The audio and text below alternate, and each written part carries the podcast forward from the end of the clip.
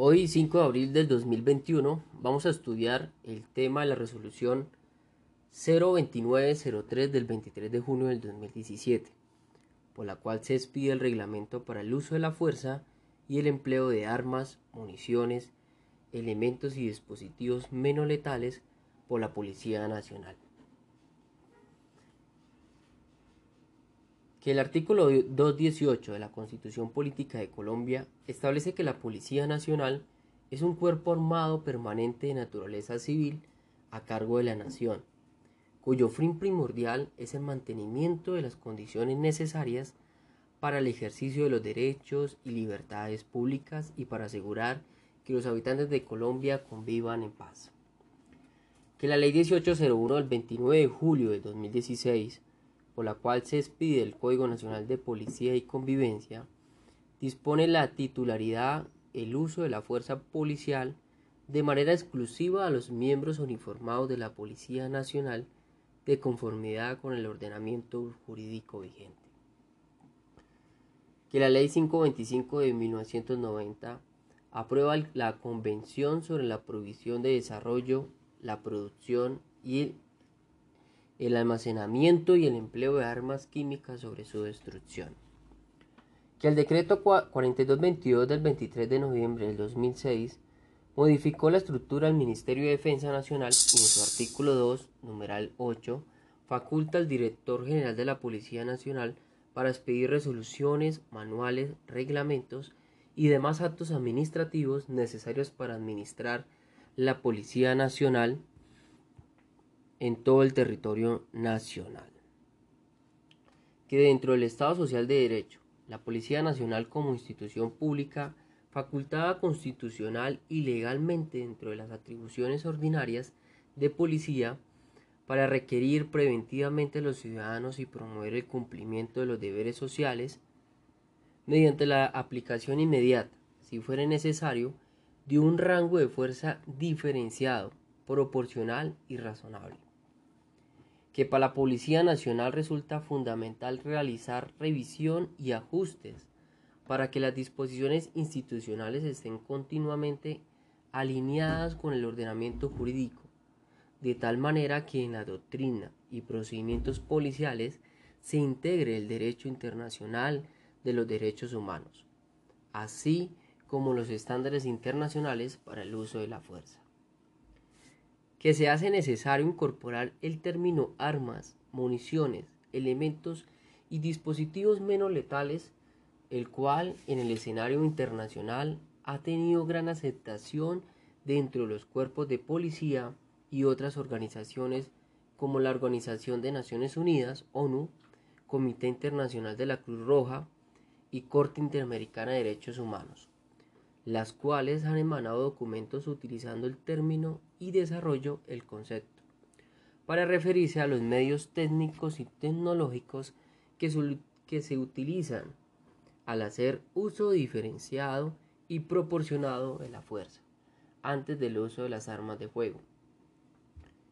Que la Policía Nacional, ante la ocurrencia de comportamientos contrarios a la convivencia o infracciones a la ley penal, que afecten la convivencia y seguridad, tiene el deber jurídico de intervenir en la medida que se requiera, siendo imperativo reiterar que estas intervenciones deben hacerse dentro del marco constitucional, legal y bajo la observancia de los principios básicos sobre el empleo de la fuerza y armas de fuego para los funcionarios encargados de hacer cumplir la ley.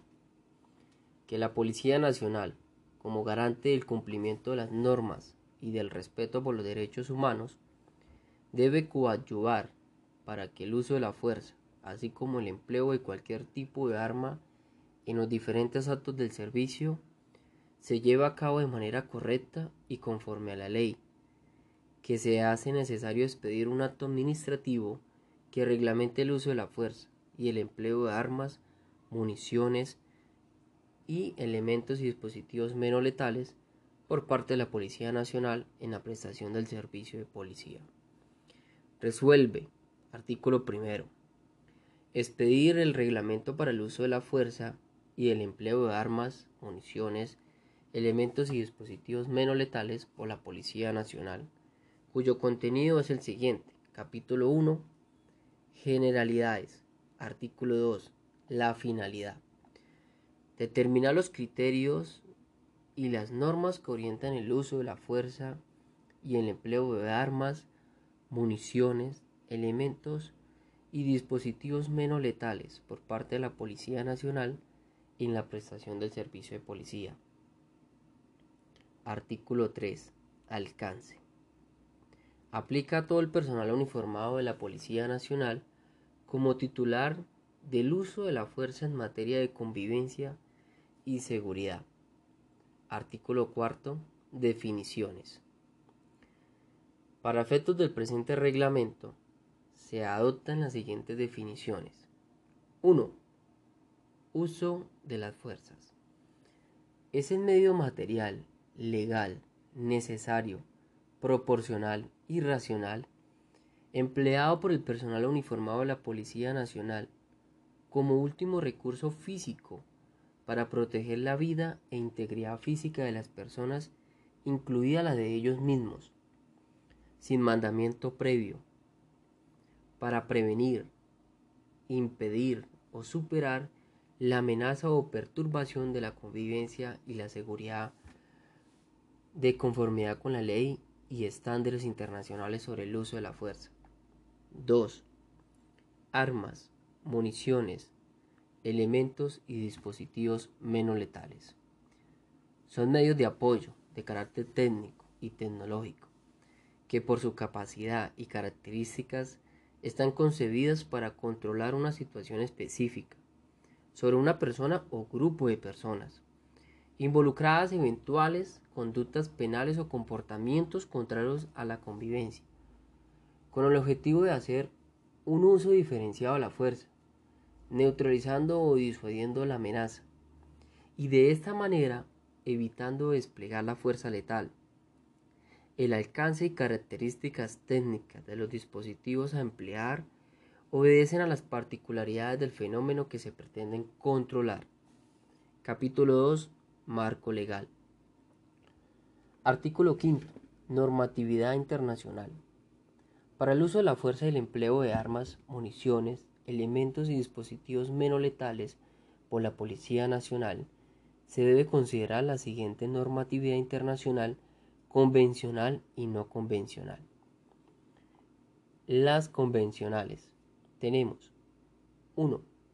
Pacto Internacional de Derechos Civiles y Políticos. Artículo 2, 6, 7 y 9.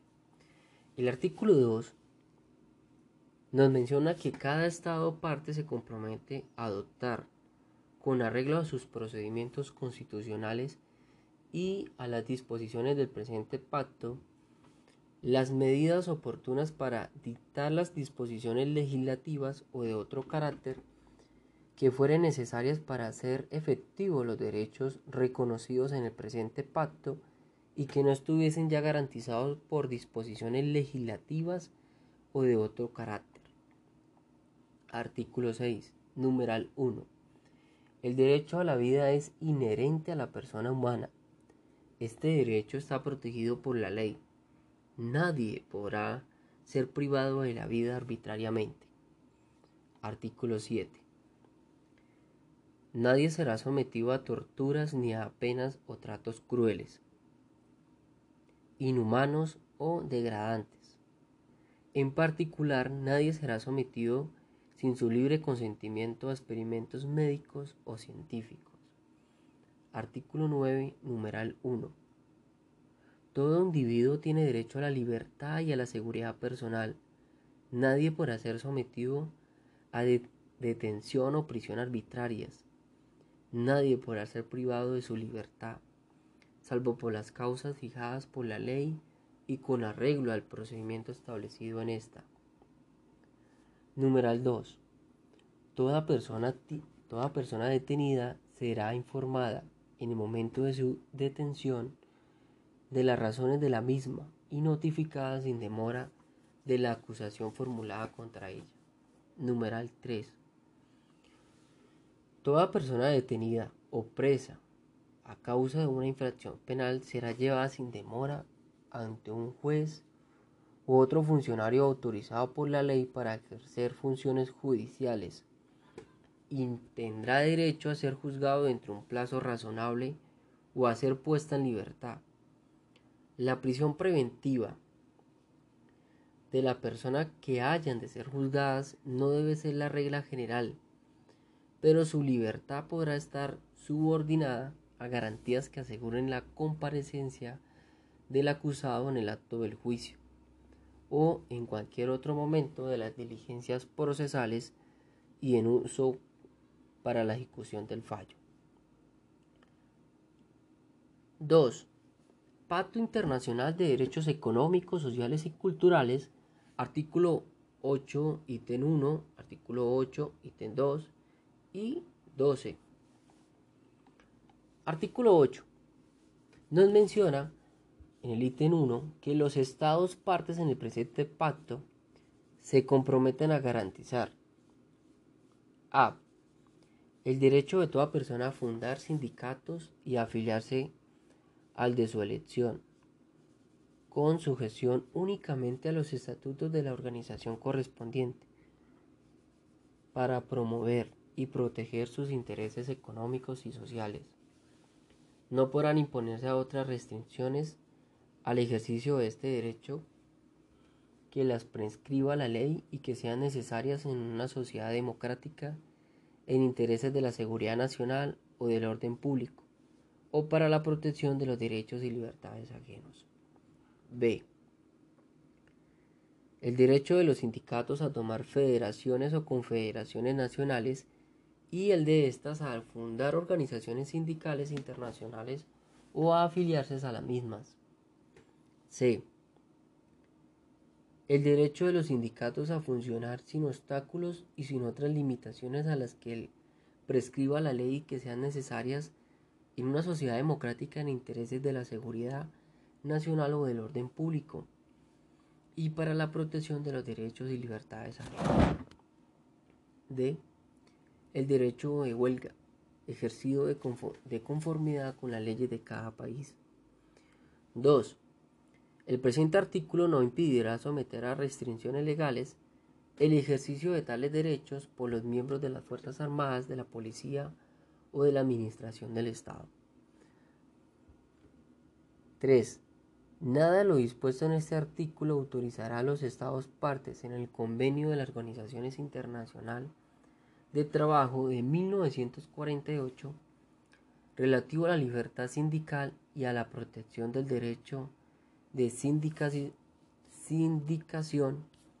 adoptar medidas legislativas que menoscaben las garantías previstas en dicho convenio o aplicar la ley en forma que menoscabe dichas garantías.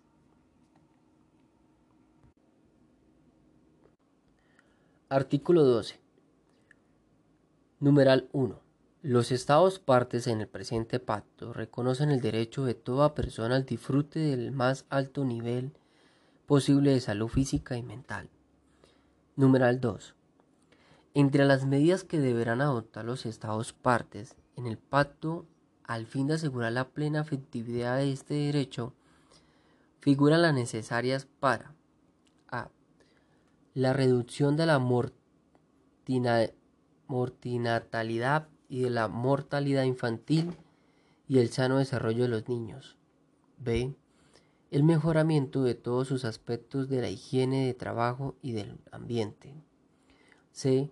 La prevención y el tratamiento de las enfermedades epidémicas, endémicas, profesionales y de otra índole y la lucha contra ellas. D la creación de condiciones que aseguren a todos asistencia médica y servicios médicos en caso de enfermedad. 3. Convención contra la tortura, preámbulo, párrafos 4 y 6, artículo 1, 2 y 4. Teniendo en cuenta el artículo 5 de la Declaración Universal de Derechos Humanos y el artículo 7 del Pacto, el Pacto Internacional de Derechos Civiles y Políticos, que proclama que nadie será sometido a tortura ni a tratos o penas crueles, inhumanos o degradantes, deseando hacer más eficaz la lucha contra la tortura y otros tratos o penas crueles, inhumanos o degradantes en todo el mundo. Artículo primero, numerales 1. A los efectos de la presente convención se entenderá por el término tortura todo acto por el cual se infinja intencionalmente a una persona dolores o sufrimientos graves, ya sean físicos o mentales, con el fin de obtener de ella o de un tercero información o una confesión, de castigarla por un acto que haya cometido o se sospeche que ha cometido, o intimidar o coaccionar a esa persona o a otras o por cualquier razón basada en cualquier tipo de discriminación, cuando dichos dolores o sufrimientos sean infligidos por un funcionario público u otra persona en el ejercicio de funciones públicas a instigación suya o con consentimiento de o persona perdón, o con su consentimiento o aquiescencia. No se consideran torturas los dolores o sufrimientos que le sean consecuencia únicamente de sanciones legítimas o sean inherentes o incidentales a estas. Numeral 2. El presente artículo se entenderá sin perjuicio de cualquier instrumento internacional o legislación nacional que contenga o pueda contener disposiciones de mayor alcance. Artículo 2. Numerales 1. Todo Estado parte tomará medidas legislativas, administrativas, judiciales o de otra índole eficaces para impedir los actos de tortura en todo territorio que esté bajo su jurisdicción. 2. En ningún caso podrá invocarse circunstancias excepcionales tales como estado de guerra, Hubo amenaza de guerra, inestabilidad política interna o cualquier otra emergencia pública como justificación de la tortura. 3.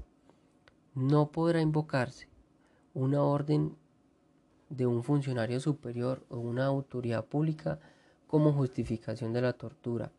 Artículo 4. Numerales 1. Todo Estado parte velará porque todos los actos de tortura constituyan delitos conforme a su legislación penal.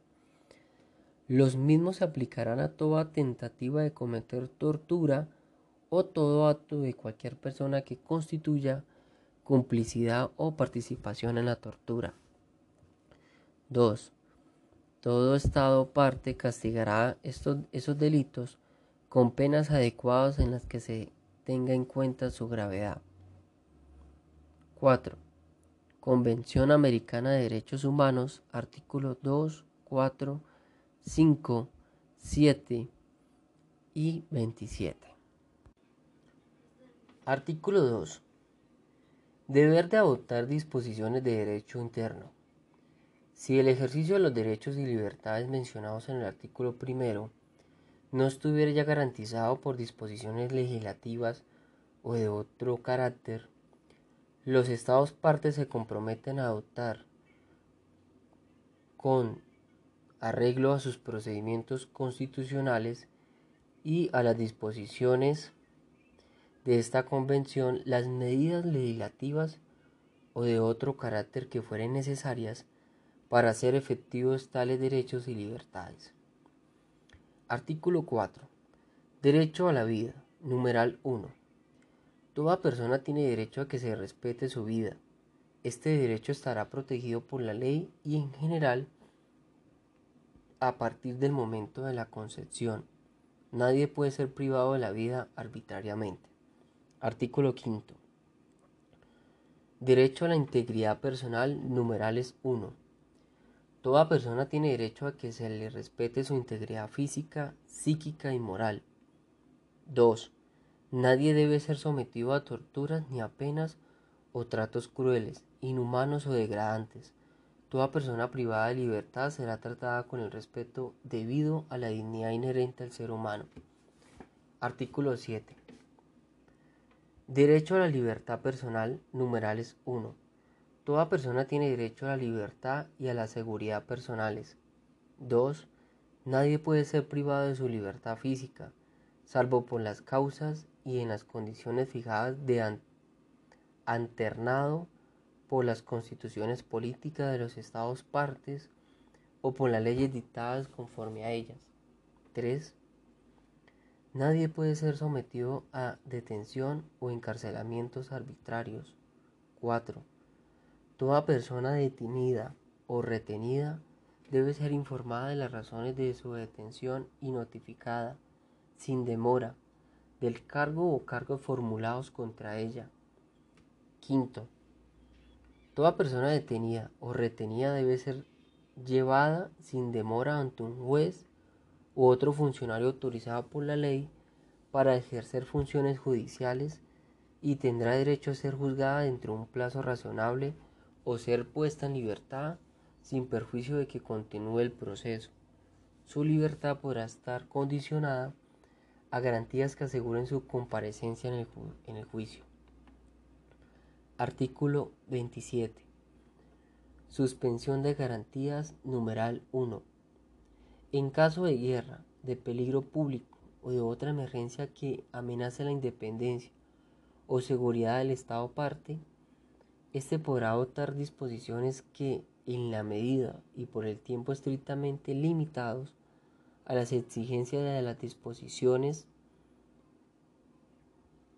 exigencias de la situación, suspenda las obligaciones contrarias en virtud de esta convención, siempre que tales disposiciones no sean incompatibles con las demás obligaciones que la impone el derecho internacional y no entrañe discriminación alguna fundada en motivos de raza, color, sexo, idioma, religión u origen social.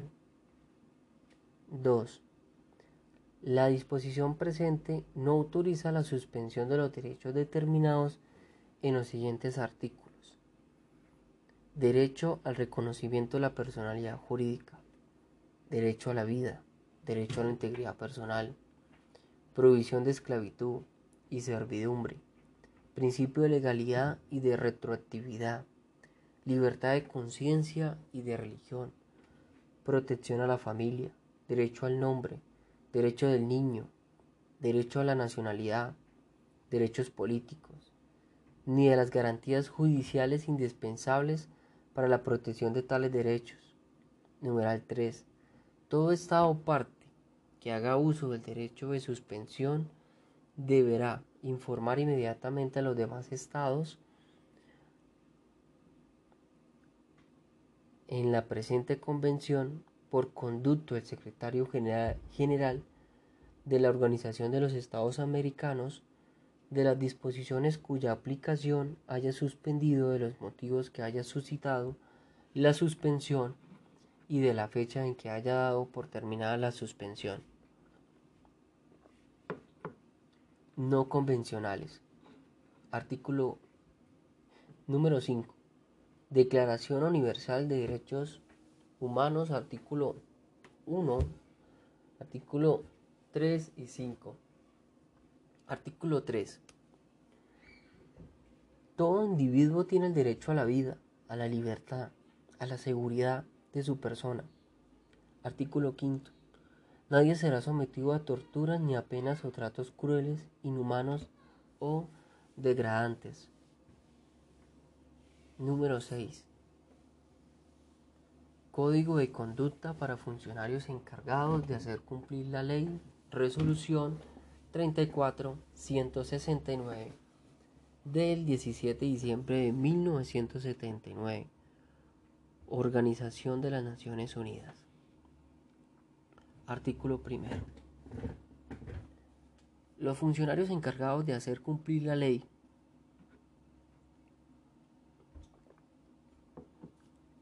cumplirán en todo momento los deberes que le impone la ley, sirviendo a su comunidad y protegiendo a todas las personas contra actos ilegales, en consonancia con el alto grado de responsabilidad exigido por su profesión.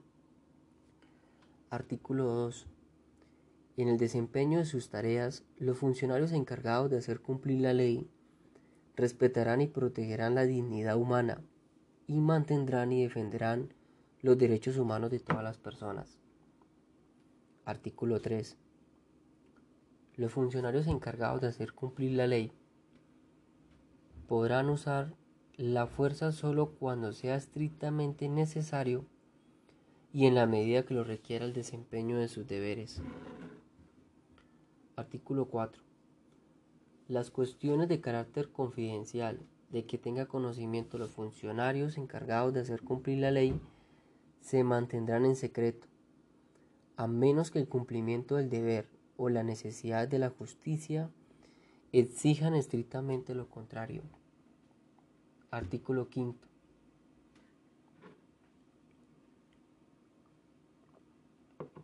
Ningún funcionario encargado de hacer cumplir la ley podrá infligir, instigar o tolerar ningún acto de torturas u otros tratos o penas crueles, inhumanos o degradantes, ni invocar la orden de un superior o circunstancias especiales como estado de guerra o amenaza de guerra, amenaza a la seguridad nacional, inestabilidad política interna o cualquier otra emergencia pública como justificación de la tortura u otros tratos o penas crueles, inhumanos o degradantes.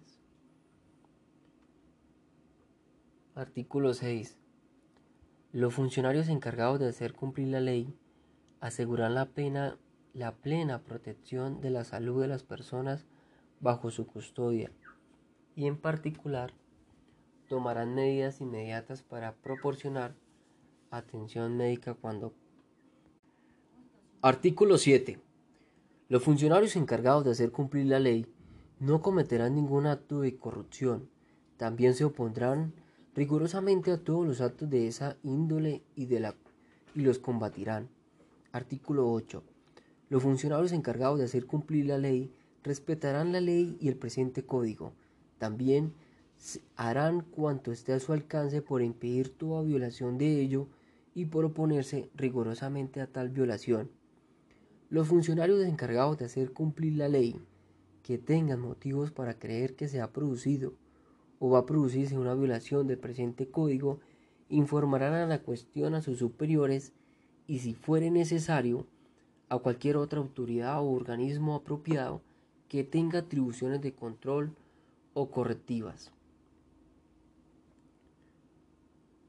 Séptimo. Principios básicos sobre el empleo de la fuerza y de las armas de fuego por funcionarios encargados de hacer cumplir la ley. Octavo Congreso de las Naciones Unidas, 1990. Son 26 principios básicos que se enuncian a continuación. 1. Los gobiernos y los organismos encargados de hacer cumplir la ley adoptarán y aplicarán normas y reglamentaciones sobre el empleo de la fuerza y armas de fuego contra personas por parte de funcionarios encargados de hacer cumplir la ley. Al establecer esas normas y disposiciones, los gobiernos y los organismos encargados de hacer cumplir la ley examinarán continuamente las cuestiones éticas relacionadas con el empleo de la fuerza y de las armas de fuego.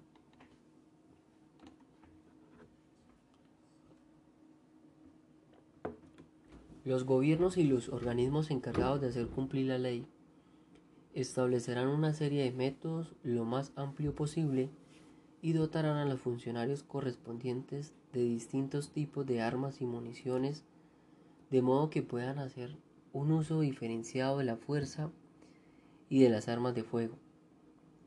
Entre estas armas deberán figurar armas incapacitantes, no letales, para emplearse cuando fuera apropiado, con miras a restringir cada vez más el empleo de medios que puedan ocasionar lesiones o muertes. Con el mismo objetivo, también deberá permitirse que los funcionarios encargados de hacer cumplir la ley cuenten con un equipo autoprotector, por ejemplo, escudos, cascos, chalecos, a prueba de balas y medios de transporte a prueba de balas a fin de disminuir la necesidad de armas de cualquier tipo. 3.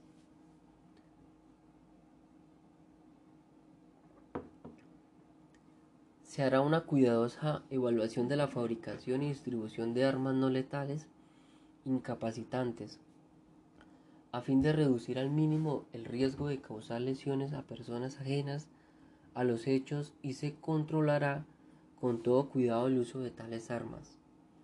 4. Los funcionarios encargados de hacer cumplir la ley en el desempeño de sus funciones utilizarán en la medida de lo posible medios no violentos antes de recurrir al empleo de la fuerza y de las armas de fuego. Podrán utilizar la fuerza y armas de fuego solamente cuando otros medios resulten ineficaces o no garantice en ninguna manera el logro del resultado previsto. Quinto, cuando el empleo de las armas de fuego sea inevitable, los funcionarios encargados de hacer cumplir la ley a ejercerán moderación y actuarán en proporción a la gravedad del delito y al objetivo legítimo que se persiga. B.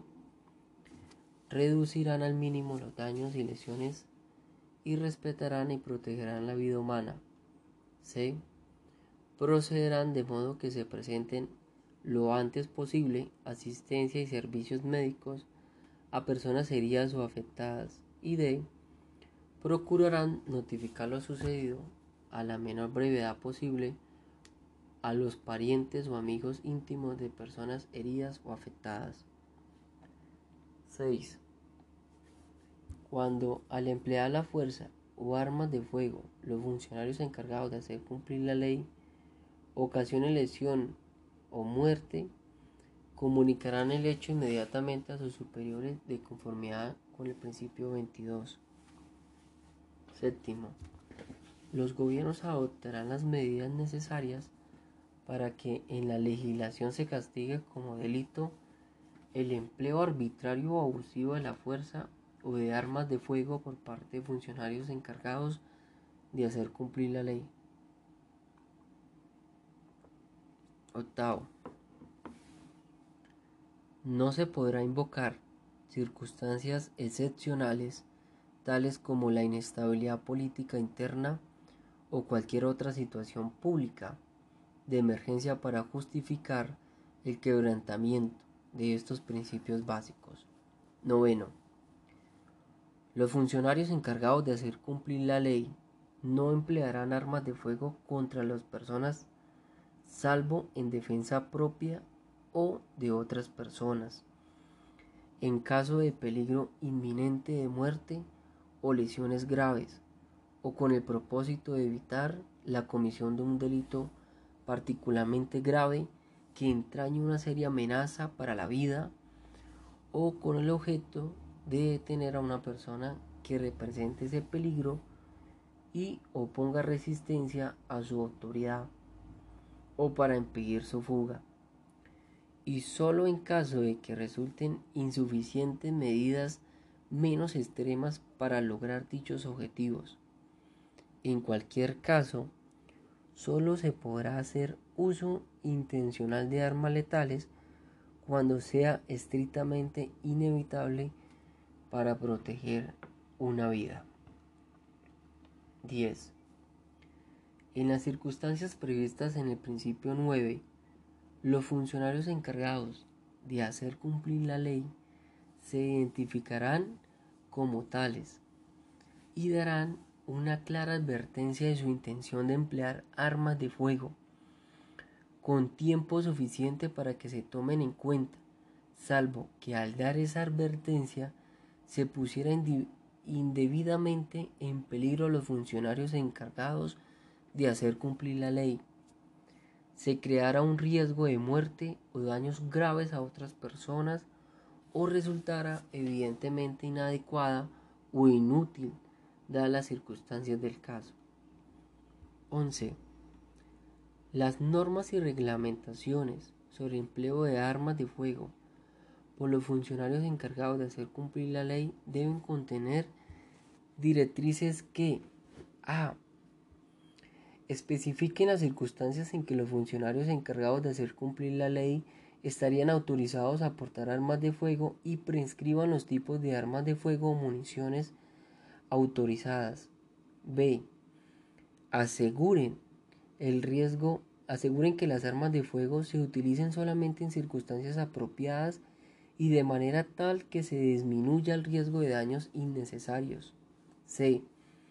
Prohibida el empleo de armas de fuego y municiones que puedan provocar lesiones no deseadas o signifiquen un riesgo injustificado. D. Reglamenten el control, almacenamiento y distribución de armas de fuego, así como los procedimientos para asegurar que los funcionarios encargados de hacer cumplir la ley respondan de, las armas de fuego o municiones que se les hayan entregado. E. Señalen los avisos de advertencia que deberán darse siempre que procedan cuando se vaya a hacer uso de un arma de fuego. F. Establezcan un sistema de presentación de informes siempre que los funcionarios encargados de hacer cumplir la ley recurran al empleo de armas de fuego en el desempeño de sus funciones. 12.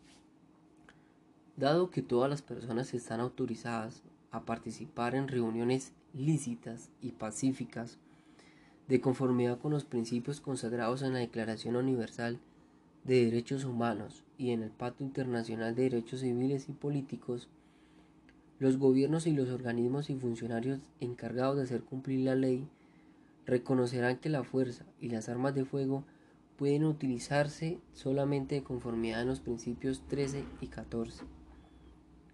Principio 13. Al dispersar reuniones ilícitas pero no violentas, los funcionarios encargados de hacer cumplir la ley evitarán el empleo de la fuerza o, si no es posible, lo limitarán al mínimo necesario. Principio 14. Al dispersar reuniones violentas, los funcionarios encargados de hacer cumplir la ley podrán utilizar armas de fuego cuando no se pueda utilizar medios menos peligrosos y únicamente en la medida necesaria. Los funcionarios encargados de hacer cumplir la ley se abstendrán de emplear las armas de fuego en esos casos salvo en las circunstancias previstas en el principio 9. 15. Los funcionarios encargados de hacer cumplir la ley en sus relaciones con las personas bajo custodia o detenidas no emplearán la fuerza, salvo cuando sea estrictamente necesario para mantener la seguridad y el orden en los establecimientos o cuando corre peligro la integridad física de las personas. 16. Los funcionarios encargados de hacer cumplir la ley en sus relaciones con las personas bajo custodia o detenidas no emplearán armas de fuego, salvo en defensa propia o en defensa de terceros cuando haya peligro inminente de muerte o lesiones graves, o cuando sea necesario, estrictamente necesario para impedir la fuga de una persona sometida o custodia o detención que presente el peligro a que se refiere el principio 9. 17. Los principios procedentes se aplicarán sin perjuicio de los derechos, obligaciones y responsabilidades de los funcionarios de establecimientos penitenciarios, tal como se enuncian en las reglas mínimas para el tratamiento de los reclusos, sobre todo las reglas 33, 34 y 54. 18. Los gobiernos y los organismos encargados de hacer cumplir la ley procurarán que todos los funcionarios encargados de hacer cumplir la ley sean seleccionados mediante procedimientos adecuados, posean actitudes éticas, psicológicas y físicas apropiadas para el ejercicio eficaz de sus funciones y reciban capacitación profesional continua y completa tales actitudes para el ejercicio de esas funciones será objeto de examen periódico. Principio 19. Los gobiernos y los organismos encargados de hacer cumplir la ley procurarán que todos los funcionarios encargados de hacer cumplir la ley reciban capacitación en el empleo de la fuerza y sean examinados de conformidad con normas de evaluación adecuadas. Los funcionarios que deban portar armas de fuego deben estar autorizados para hacer solo tras haber finalizado la capacitación especializada en su empleo. 20. En la capacitación de los funcionarios encargados de hacer cumplir la ley, los gobiernos y los organismos correspondientes prestarán especial atención a las cuestiones de ética policial y derechos humanos, especialmente en el proceso de indagación, a los medios que puedan sustituir el empleo de la fuerza y de las armas de fuego. Por ejemplo, la solución pacífica de los conflictos, el estudio de comportamiento de las multitudes y las técnicas de persuasión, negociación y mediación, así como los medios técnicos con miras a limitar el empleo de la fuerza y armas de fuego. Los organismos encargados de hacer cumplir la ley deben examinar sus programas de capacitación y procedimientos operativos a la luz de casos concretos. 21. Los organismos y, los organismos, perdón, 21. Los gobiernos y los organismos encargados de hacer cumplir la ley proporcionarán orientación a los funcionarios que intervengan en situaciones en las que se empleen la fuerza o armas de fuego para sobrellevar las tensiones propias de esas situaciones. 22. Los gobiernos y los organismos encargados de hacer cumplir la ley establecerán procedimientos eficaces para la prestación de informes y recursos en relación con todos los casos mencionados en los principios 6 y 11. Para los casos con respecto a los cuales se informe de conformidad con esos principios, los gobiernos y los organismos encargados de hacer cumplir la ley asegurarán que se establezca un procedimiento de revisión eficaz en circunstancias y que autoridades administrativas o judiciales independientes estén dotadas de competencia en circunstancias apropiadas. En caso de muerte y de lesiones graves u otra consecuencia de importancia, se enviará rápidamente un informe detallado a las autoridades competentes para la revisión administrativa y la supervisión judicial. 23. Las personas afectadas por el empleo de la fuerza y las armas de fuego o sus representantes legales tendrán acceso a su proceso independiente, incluido un proceso judicial. En caso de muerte de esas personas, esta disposición se aplicará a sus herederos. 24. Los gobiernos y los organismos encargados de hacer cumplir la ley adoptarán las medidas necesarias para que los funcionarios superiores asuman la debida responsabilidad cuando tengan conocimiento o debieran hacerlo, haberlo tenido de que los funcionarios a sus órdenes recurren o han recurrido al uso ilícito de la fuerza y de armas de fuego y no adopten todas las medidas a su disposición para impedir, eliminar o denunciar ese uso. 25.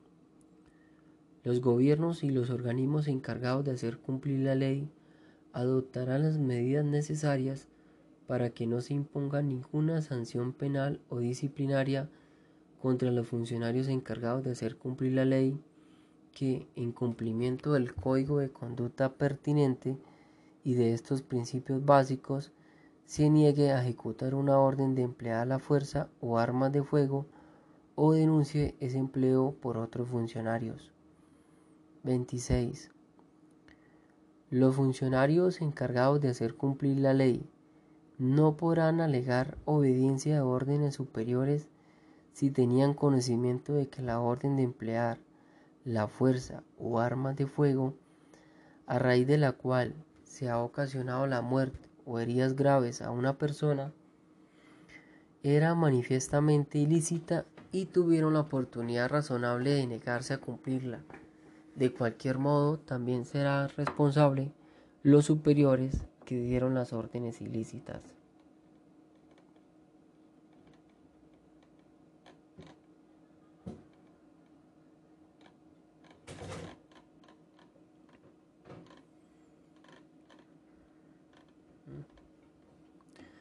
Declaración Americana de los Derechos y Deberes del Hombre.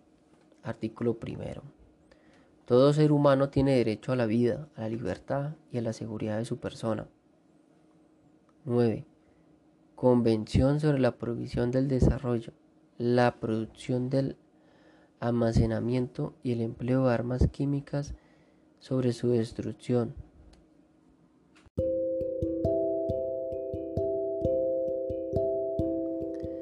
Capítulo 3. Del uso de la fuerza. Artículo 7. Principios para el uso de la fuerza. Teniendo en cuenta la misión institucional, el uso de la fuerza en la Policía Nacional estará enmarcado en los siguientes principios. Número 1. Principio de necesidad.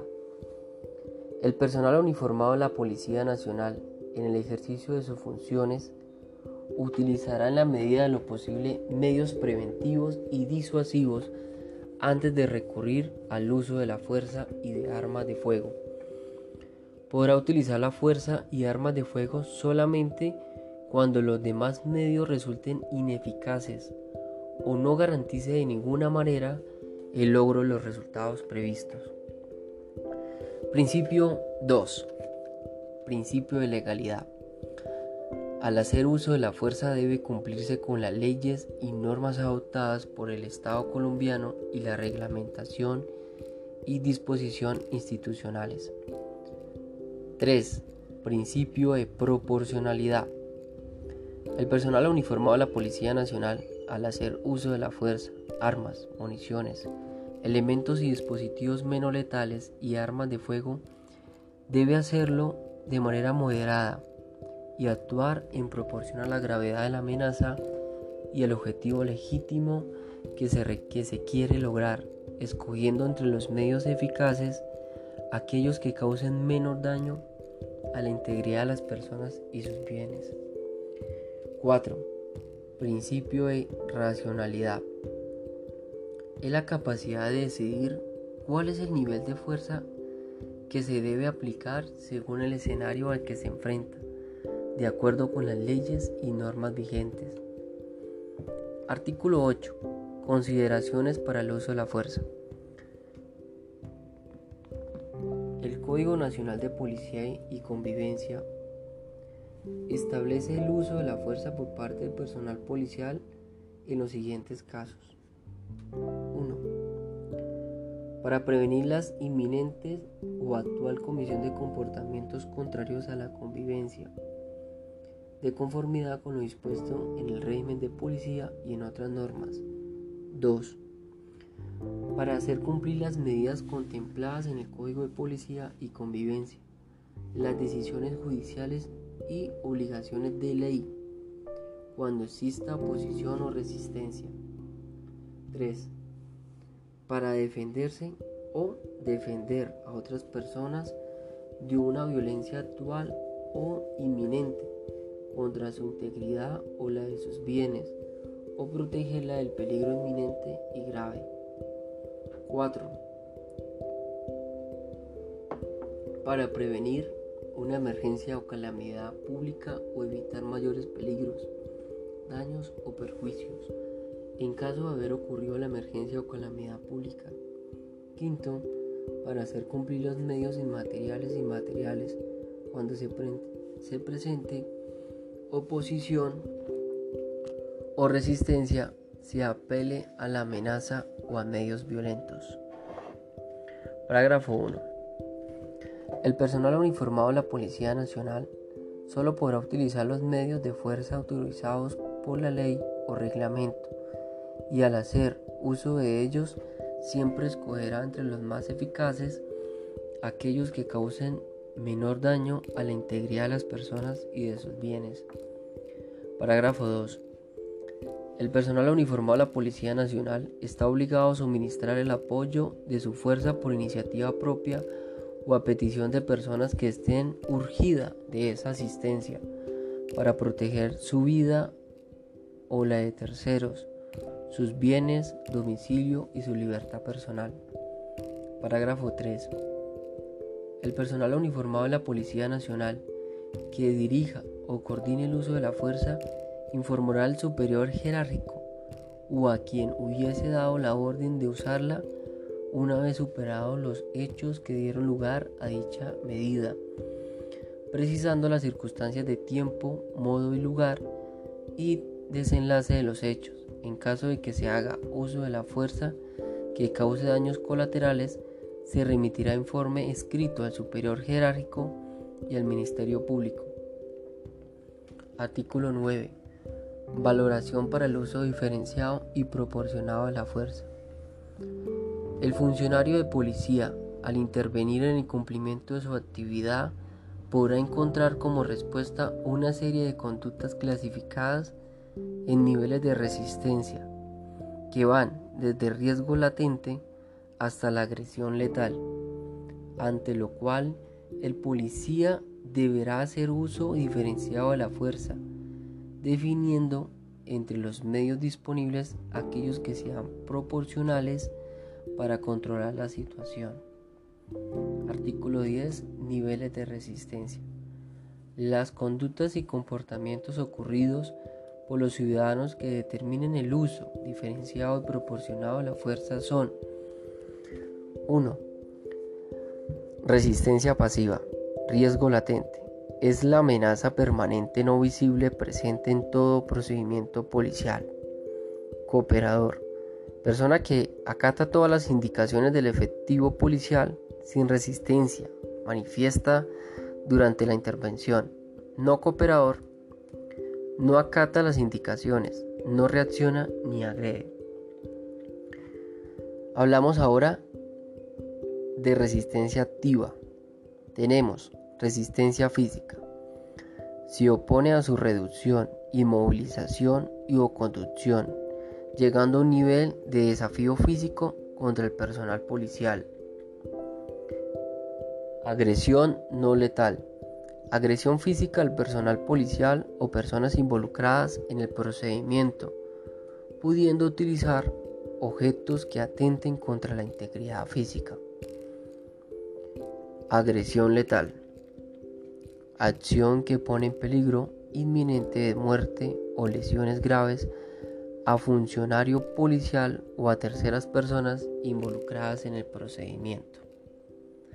Artículo 11. Modelo para el uso diferenciado y proporcionado a la fuerza.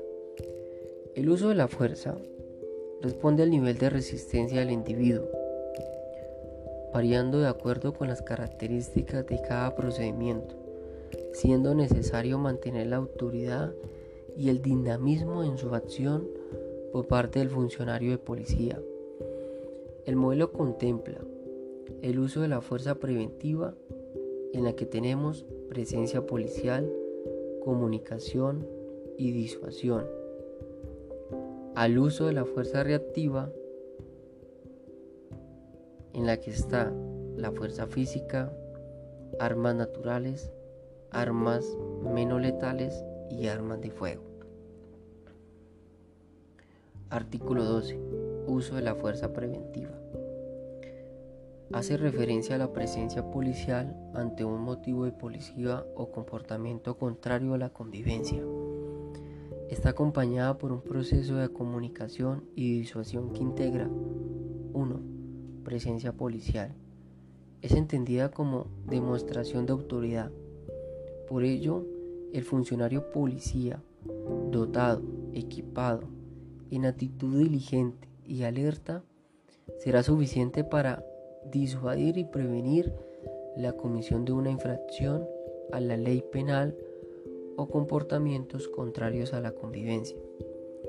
Esa presencia siempre debe ser en lo posible igual o superior al número de personas a intervenir en un procedimiento comunicación y disuasión. Incluye A. Contacto visual. Es el dominio visual sobre una persona o vehículo a fin de impedir la realización de un acto o un acto ilícito o contrario a la convivencia. Verbalización. Es el uso de la comunicación oral con la energía necesaria y el empleo de términos adecuados que sean fácilmente entendidos y comprendidos por las demás personas. Procesos verbales. Las variaciones en el tono de voz dependen de la actitud de la persona intervenida. En situaciones de riesgo es necesario el uso de frases cortas y enérgicas. La verbalización debe ser utilizada en todos los niveles del uso de la fuerza. El entrenamiento y la experiencia mejoran la capacidad de verbalizar. Durante su empleo debe mantener contacto visual con el infractor siempre que sea posible. Artículo 13. El uso de la fuerza reactiva es la empleada cuando el funcionario se encuentra ante la resistencia activa. En esta comprende 1. La fuerza física. Corresponde al empleo de control físico. Técnicas policiales que permiten controlar, reducir, inmovilizar y conducir al infractor. Tácticas defensivas permite contrarrestar o superar el nivel de resistencia con la intención de lograr un impacto psicológico para que el infractor desista de su actitud. 2. Armas, municiones, elementos y dispositivos menos letales. Todos aquellos medios físicos, técnicos y tecnológicos que permiten hacer uso diferenciado de la fuerza sin llegar al despliegue de fuerza letal. Armas de fuego. Según el decreto 2535 de 1993, por el cual se expide normas sobre armas, municiones y explosivos, se entiende por arma el instrumento fabricado con el propósito de producir amenaza, lesión o muerte a una persona las armas de fuego son las que emplean como agente impulsor del proyectil la fuerza creada por expansión de los gases producidos por una combustión de una sustancia química. Se podrá hacer uso de armas de fuego en defensa propia o de terceras personas.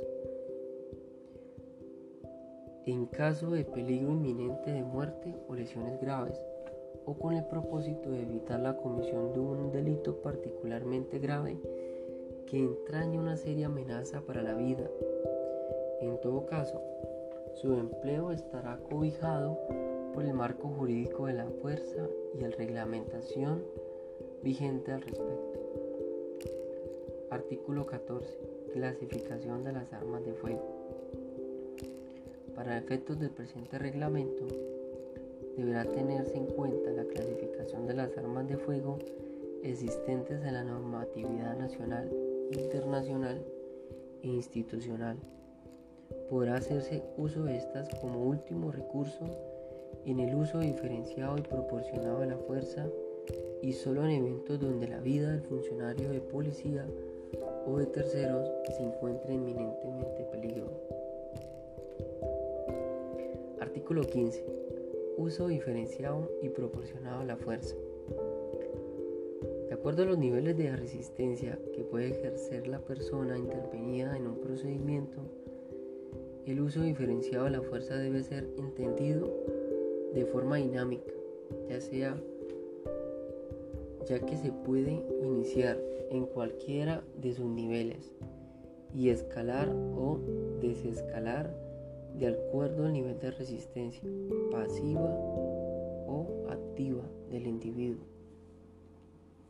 No siempre se va a dar en una intervención todos los niveles del uso de la fuerza, toda vez que habrá oportunidades en que bastará una buena verbalización para lograr el control de la situación que se enfrenta y otras en que se deba hacer uso inmediato de la fuerza no letal o potencialmente letal para extinguir la agresión.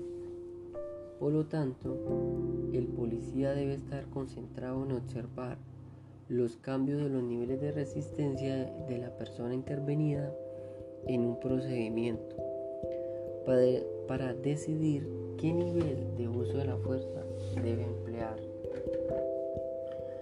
Artículo 16. Fundamentos para el uso de la fuerza. La aplicación del uso de la fuerza deberá en todos los casos estar fundamentada en el cumplimiento de la ley, el respeto de la dignidad humana y protección de los derechos humanos. Capítulo 4. Del empleo de armas, municiones, elementos y dispositivos menos letales. Artículo 17. Uso. El uso de armas, municiones, elementos y dispositivos menos letales se debe circunscribir a los siguientes presupuestos. 1 debe ser suministrados por la institución como elemento de dotación oficial en el marco de la prestación del servicio de policía. 2. El profesional de policía, previo a ser dotado con estos elementos, deberá contar con la debida capacitación para el empleo de armas, municiones, elementos y dispositivos menos letales. 3. El empleo de armas, municiones, elementos y dispositivos menos letales como recurso previo al uso de armas de fuego dentro del modelo del uso diferenciado y proporcionado a la fuerza estará limitado a la normatividad de principios expuestos en la presente resolución. Además, se dará única y exclusivamente en los siguientes eventos. A. Cuando exista un riesgo razonable e inminente para la integridad física del policía o de terceras personas. B. O genera amenaza para la convivencia, en especial al componente de seguridad. B. Bajo estricta observancia de los principios de necesidad, legalidad, proporcionalidad y racionalidad, procurando advertir al o los infractores sobre la intención de emplear armas, municiones, elementos y dispositivos menos letales, a menos que dicha advertencia implique poner en peligro la vida e integridad policial o de terceras personas.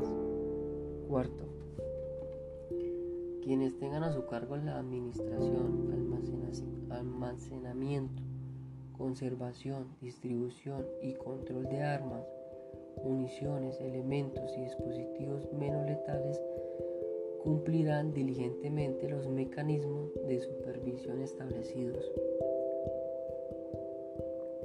Quinto, el personal de la Policía Nacional podrá utilizar en el servicio de armas, municiones, elementos y dispositivos que no sean de dotación oficial. Sexto, todo funcionario de la policía al término del servicio está obligado a entregar las armas, municiones, elementos y dispositivos menos letales que se le hayan asignado para el mismo, salvo autorización expresa en contrario emitido por el superior competente.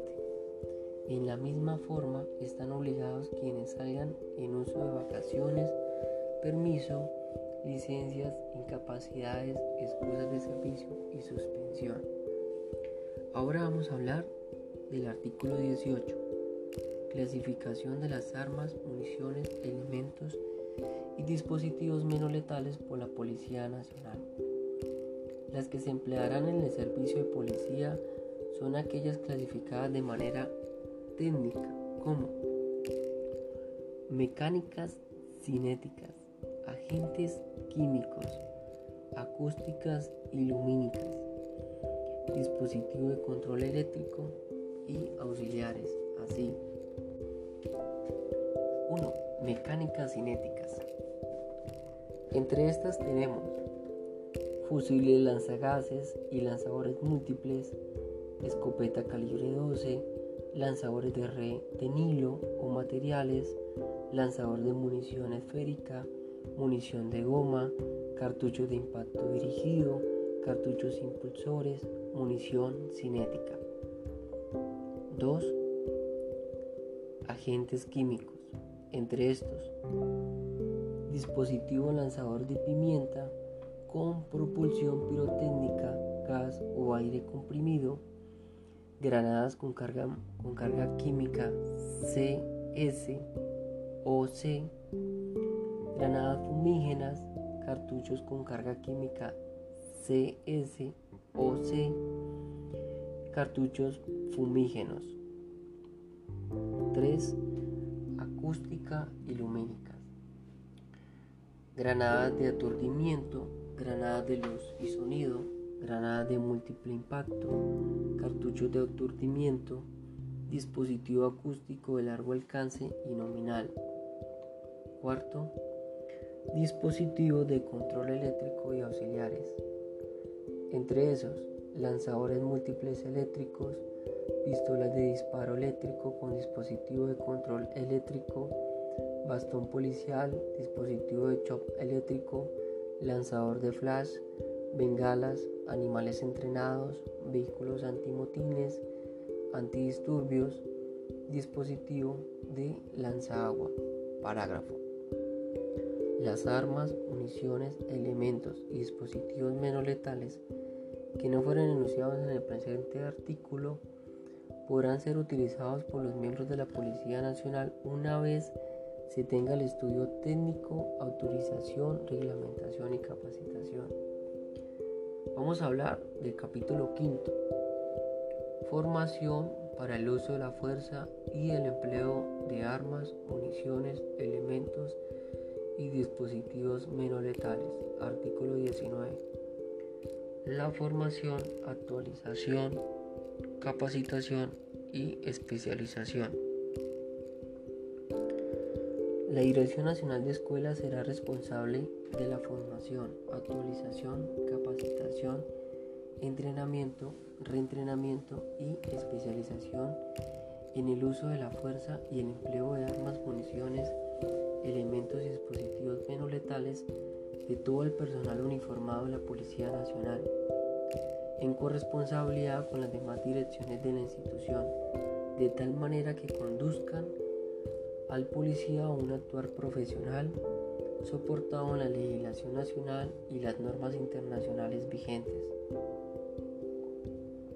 Artículo 20.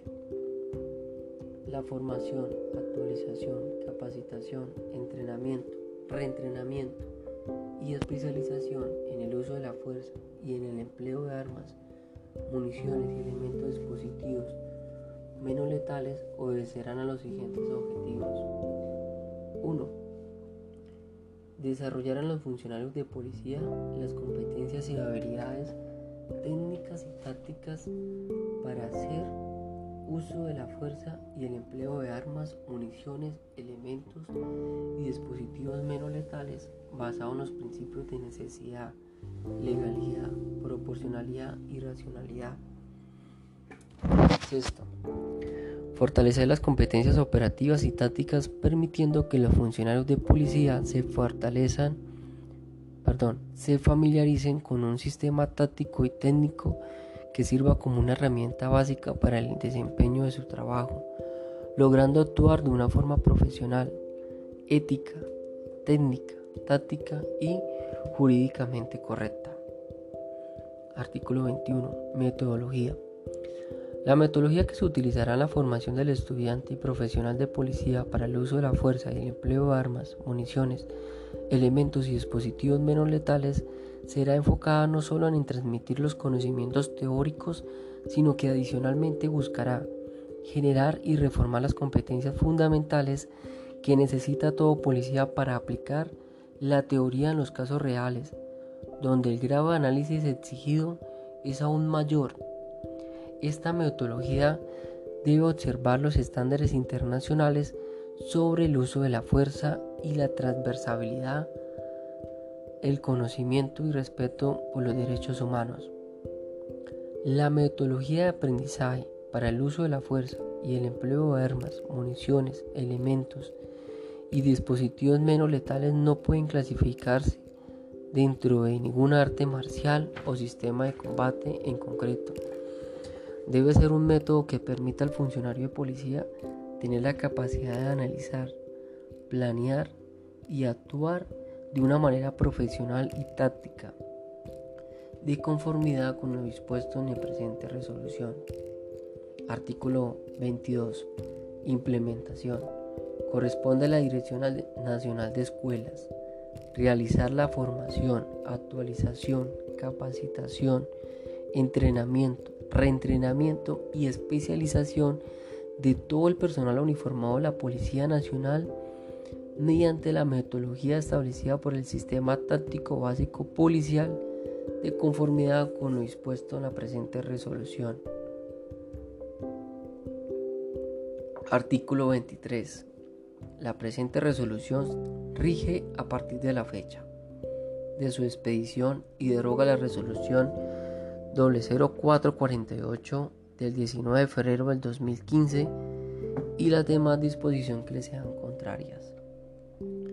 Comuníquese y cúmplase, da el 23 de junio del 2017, firmada por el general Jorge Hernando Nieto Rojas, director general de la Policía Nacional de Colombia. Bueno, damos por terminada nuestro primer podcast de la resolución 02903 del 23 de junio del 2017.